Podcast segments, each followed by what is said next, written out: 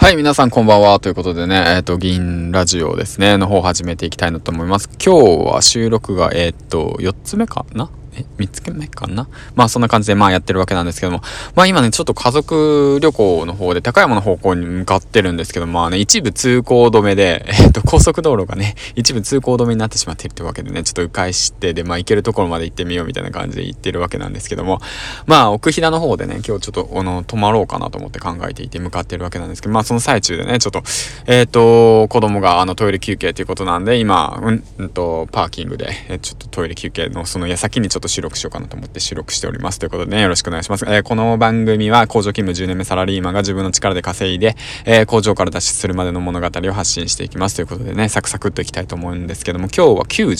4話目かな？まあ僕、あま記憶力悪いんで、まあそんな感じでやっていくんですけども、まあサクサクっとやってたらもういつの間にか94話に行ったわけなんですけども、まあそうだね、ヒマラヤについてちょっと話していこうかなと思うんですけども、なぜ音声ラジオその日をやっているのか、なぜヒマラヤを選んでやっているのかって言ったら、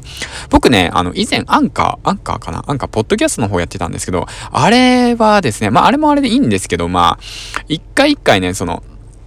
何なんだろうな、その操作のね、あの、操作する、録音してからその配信するまでの過程がすごく長いんですよ。うん。なんか、2アクション、3アクションいるんですよね。あの、録音してから、で、しかも、なんか、なんだろ、タイトル決めて、なんか説明入れてたとかして、で、その後に、あとはなんだろうな、あの、バッ BGM、BGM 決めて、で、そこから配信するみたいな感じで配信していくんですけど、まあなんかそういうのがね、すごく手間で、どちらかというと。うん。で、それに比べたらやっぱりヒマラヤは、なんて言うんだろうな、まあこうやって、もうすぐ、すぐ配信できちゃうみたいな。うん。だから今、ファミリーマートのね、駐車場でね、あのー、ね、娘と奥さんがね、嫁がね、今ちょっと、うん、何、多分アイス買ってんのかなうん、アイス買ってる矢先にね、ちょこっと、まあ、ヒマラヤの良さをアピールしようと思って、こうやって話してるわけなんですけども、まあ、まあ僕別にヒマラヤの回し物でも何でもないですし、別に広告とかね、宣伝費とか、スポンサーでもないんで、まあ良ければ、まあまあ僕で良ければですよ。まあスポンサー全然受けるんで、はい、待ってます。ヒマラヤの公式の皆さん、ヒマラヤの公式の皆さん、僕、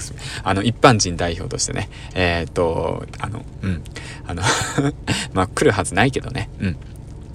で、で、まあそんな感じでね、ヒマラヤの方やってるんですけど、まあまあ気づけばね、こうやって94話目。3話目かな忘れちゃったんだけど、まあそうやってね、まあ個人がね、一個人がね、こうやってペラペラ喋ってるわけなんですけども、まあなぜこんなに喋ってんのかと言ったらやっぱりね、それはね、やっぱ自分のためでもあるなっていうことをね、最近勉強していて思ったんですよ。自分の気づき、学び、そして経験、うん、その自分のログっていうものをね、言葉にして、で、こうやって記録に残す。で、いつかね、いつかですよ、ちょっと振り返った時に自分のその音声をまた聞く。そしたらね、また新しく気づきがあるんですよ。例えばの話。何こいつ、何言っとんの？この、何このバカみたいな感じで思うんですよね。僕も思いますよ。過去のラジオ放送を聞いて自分のですよ。思いますよ。何言ってんだこいつみたいな。こんな、こんなやつの言うこと誰が聞くか、ボケか？みたいな感じで思うんすよ。でも、その思ったっていうのなぜ思ったのかっていうのがわかるんですよね。うん。だから言ってることとやってること違うじゃねえか、このクソ野郎みたいな。全然稼いでねえじゃねえか、この野郎って言って思うわけなんですよ。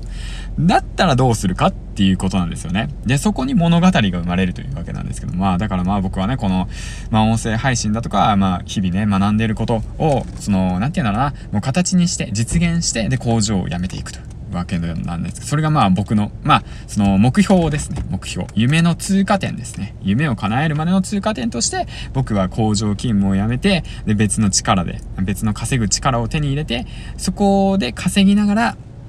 自分の夢を目標を叶えていくっていうわけなんですけども、その、なんていうのかな、まあ、いや、最初はね、最初はですよ、話ちょっと変わるんですけど、その目的と手段を一緒にしちゃってたんですよ。僕の場合。夢を叶える目的と手段を一緒にしちゃってたわけなんですけど、もう今はね、その、なんていうんだろうな、いろんなメディアの、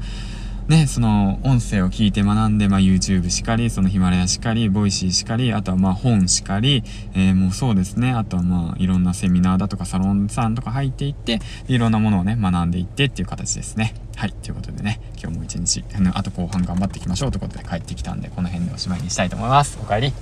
じゃあ、みーちゃんでした。バイバイ。